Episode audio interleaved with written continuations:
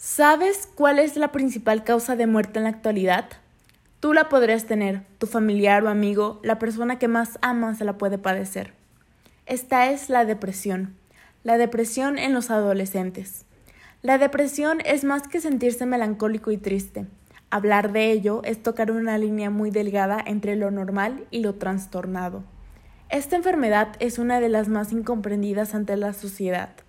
Muchas personas piensan que la persona con dicho trastorno debería tener fuerza de voluntad, que debería hacer un esfuerzo y echarle ganas.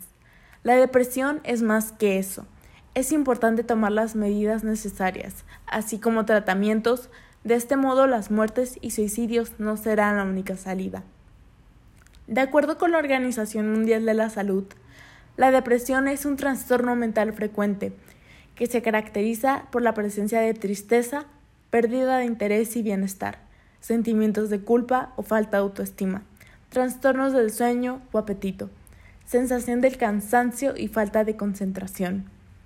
El llevar a cabo una identificación del trastorno e intervenir de manera temprana es importante, ya que el diagnóstico y tratamiento en corto plazo puede reducir tasas de enfermedades crónicas, así como disminuir muertes a causa del suicidio.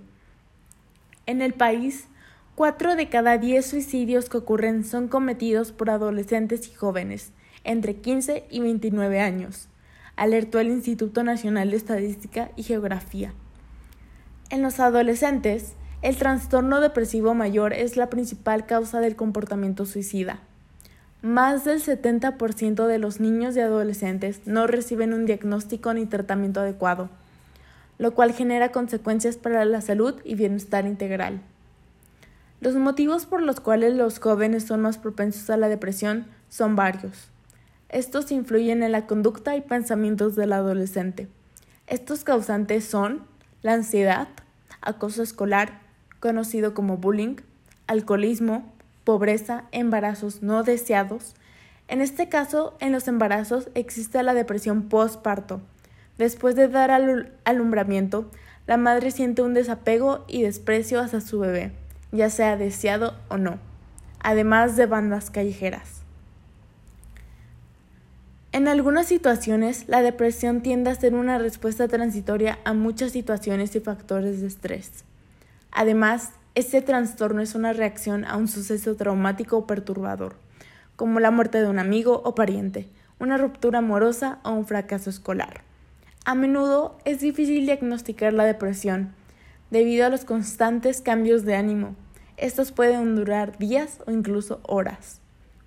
Muchas veces la ansiedad y depresión tienden a confundirse. A diferencia de la depresión, la ansiedad es una respuesta fisiológica y natural. Se define como un estado afectivo displacentero, que se acompaña por cambios físicos y mentales, que se presentan como una reacción para poder adaptarse ante un evento que causa estrés. Según datos de la OMS, entre 1990 y 2013, el número de personas con depresión o ansiedad aumentó cerca de 50%, de 416 millones a 615 millones. Alrededor del 10% de la población mundial está afectada.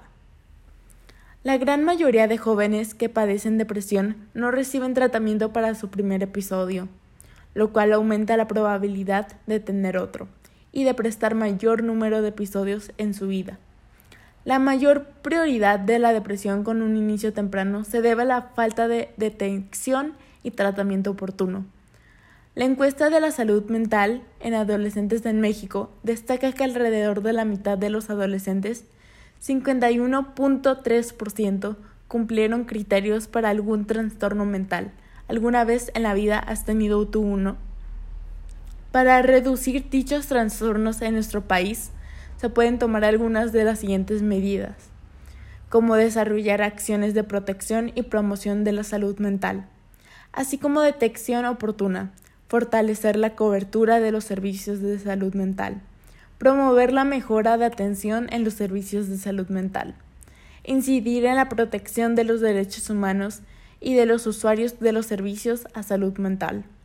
Es importante tomar las medidas de la manera más rápida posible. De no ser así, la persona sufrirá malestares en su persona, llegando a causar su propia muerte.